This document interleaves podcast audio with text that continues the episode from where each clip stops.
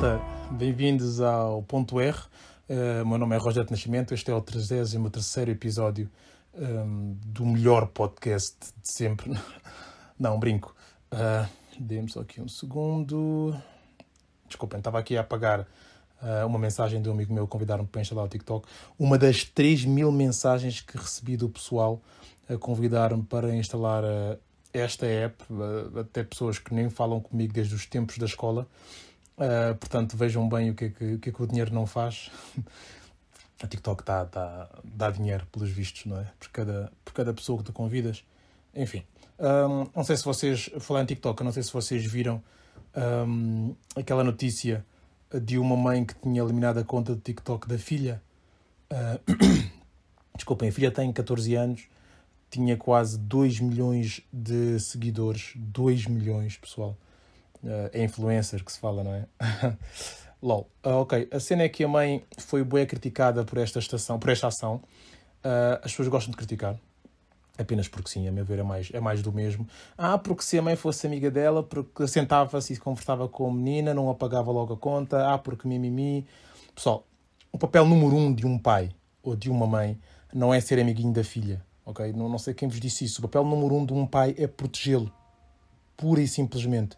E por isso eu acho, eu acho que em retrospectiva todos uh, conseguem ou vão um dia conseguir entender esta atitude.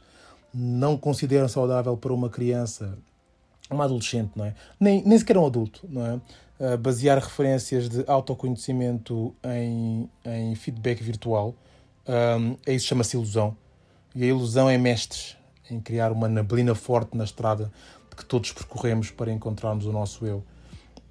É bom para o ego, é verdade, ter 2 milhões de seguidores, uau, mas é prejudicial para, para a formação do adolescente. Está na fase da descoberta, está na fase da busca pela sua individualidade. Uh, e ser adolescente não é fácil, não é? Todos já passámos por isso. E será que será que um pai deve permitir a que, a que a sua filha cresça a julgar que é aquela pessoa das redes sociais, aquela personagem, para alguém para alguém maduro, não é? Para alguém que sabe separar o trigo do joio, talvez seja produtivo, ok? Uh, mas uma criança ficar a divulgar produtos que nem sequer usa, nem sabe de onde vem, ou dançar naqueles vídeos como se fosse um macaco treinado, só para os likes, não é? Eu acho totalmente desnecessário e por isso é que digo que esta, que esta geração é muito triste, uh, muito vazia, tudo justifica a busca pela fama, qualquer coisa serve. As pessoas têm de voltar a ter vergonha de ser burras. Hum? Eu ainda me lembro de quando era, quando era preciso ter talento em alguma coisa para alguém se destacar, não é? Nós nascemos com vários dons que nos fazem únicos, mas quando queremos copiar, quando queremos fazer o mesmo que toda a gente faz, eu acho que esses dons, que esses dons uh, diluem-se no processo, não é? E nós acabamos por ser mais um na multidão. É por isso, é por isso tudo que eu considero que esta atitude foi, foi muito boa. Eu acho que foi um exemplo para todos os pais, uh, para mim, não é? Não permitir que os filhos se motivem pelos likes, pelos comentários bons, nem que eles se entristeçam com as críticas online de quem nem sequer os conhece, porque isso é que é um facto, não é? Lembrem-se que a opinião, uh, seja ela qual for, é muito mais o reflexo de quem está a dar do que quem recebe. Por isso é que recebemos uh, opiniões uh, muito diversas, não é? Porque reflete muito mais quem dá. A vida só presta quando nós somos felizes offline. Fiquem com esta nós somos felizes offline. E aí sim, depois tudo o resto, tudo, tudo que vem é, é, um bónus, não é? Tipo, ser feliz online, ser feliz aqui e acolá. Quando és feliz online ou offline, that's what matters, ok? E, e felicidade é paz. Ok? A felicidade é paz. Felicidade não é prazer. Toda a gente pensa que, que felicidade é tu tentares ter o máximo de prazer que tu consegues, não é? Não há nada mais excitante, não é nada mais drenante, nada mais cansativo para a tua mente do que, do que o prazer extremo, do que aquela busca pelo prazer extremo, extremo. E a felicidade acalma a tua mente. A felicidade é simplesmente paz. Por isso, continuando a falar de paz, não é? mas mudando aqui um bocado a agulha, hum, há uma diferença enorme entre, entre não ter ressentimentos e não esquecer. São coisas distintas. Como dizia alguém um dia, a memória é um lugar precioso na arrumação da espécie. A nossa convivência com os outros é muitas vezes marcada por desentendimentos, por conflitos, não é? Cada vez que nos sentimos decepcionados ou ofendidos por determinadas posturas vindas das pessoas que nós mais gostamos, que nós mais amamos. dentro de nós cresce um sentimento de tristeza, right? Toda a gente sabe o que estou a dizer. É como se tivéssemos sido traídos, não é? Em muitos casos, sobretudo aqueles que não são bem conversados, bem, bem esmiuçados, bem esclarecidos, essa tristeza pode evoluir para algo pior, é? como a mágoa, por exemplo. Uma pessoa torna-se mais ou menos sensível a esse sentimento.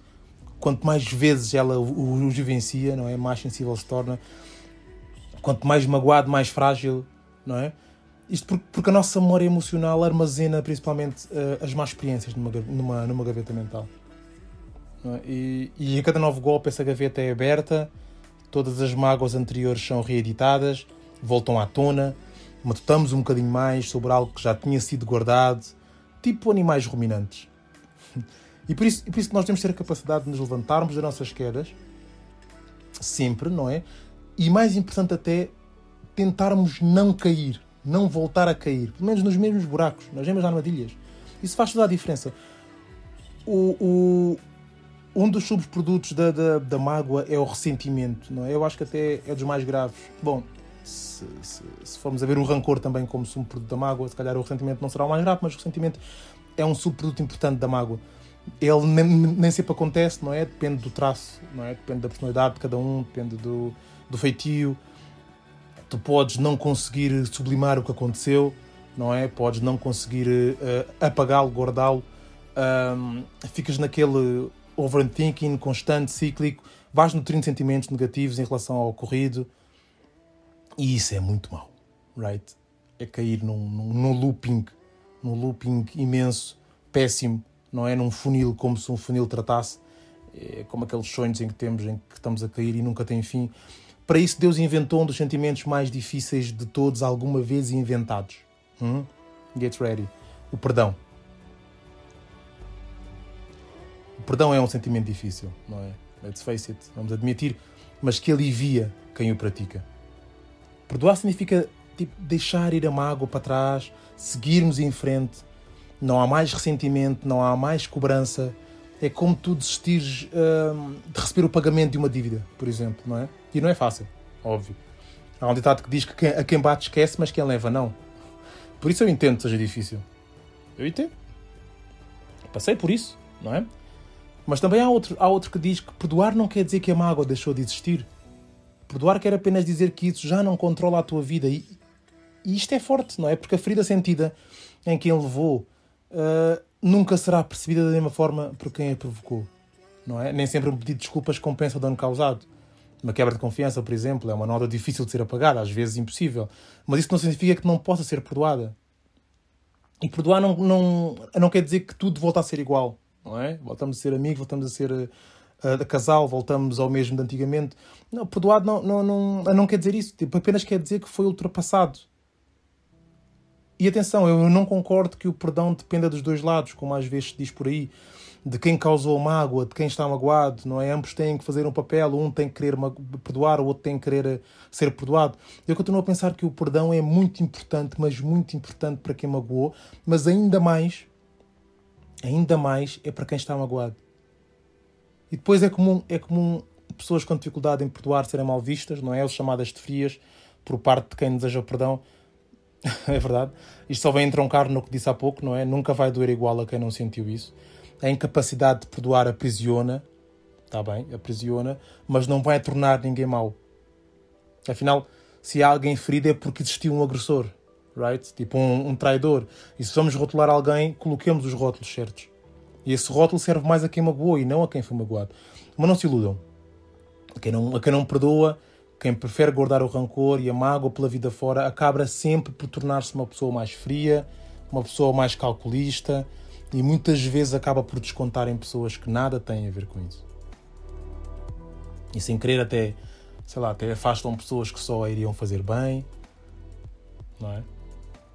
já, já aquelas pessoas que perdoam sentem-se mais felizes, mais leves. Perdoar, perdoar não é esquecer, não é? Nunca foi quem te disse isso mentiu. Perdoar é conseguir transformar aquilo que nos magoou muito numa memória fria, desprovida de sentimentos, ok? Guardar lá na caixa de, de, de, da experiência, sempre, sempre cheia de conhecimento, sempre cheia de conhecimento. A experiência dos momentos bons traz-nos prazer, traz-nos leveza de espírito. Uma das experiências dos momentos maus traz-nos arcabouço, traz-nos sapiência. Ok? Arcabouço, acabou, acabou para tu suportar os momentos piores. Um, ainda piores, ainda piores do que do aqueles que tu já passaste, não é? Com muito mais dificuldade, muito mais, não é? Faz lembrar até aquela aquele, aquele desenho de, de um lobo pequenino com, com uma flecha no dorso, não sei se vocês já viram a sangrar, e que vai ter com o lobo pai, e o lobo pai uh, está a carinhá-lo, está a dar a dar a, está a dar-lhe alento, a dar-lhe força, enquanto o lobo pai tem 10 ou 20 flechas no dorso, ou seja, está muito mais habituado, não é? E isto é o arcabouço que, que nós precisamos uh, para enfrentar a vida com muito mais força. E dá-nos também sapiência para entender uh, uma verdade, não é? Um, eu acho que nós todos temos duas vidas. E eu acho que a segunda só começa quando nos apercebemos que temos apenas uma.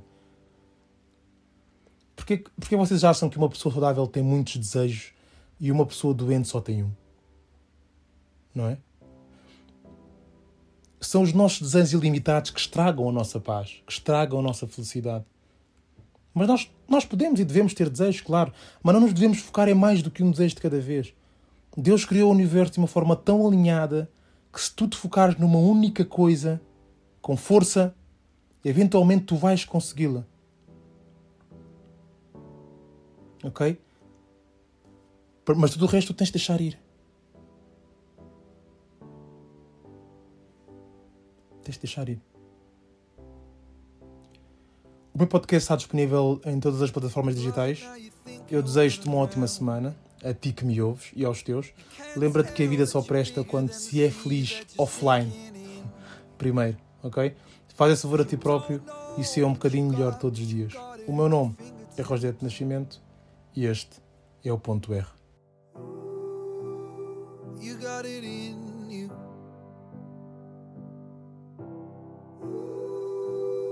You got it in you.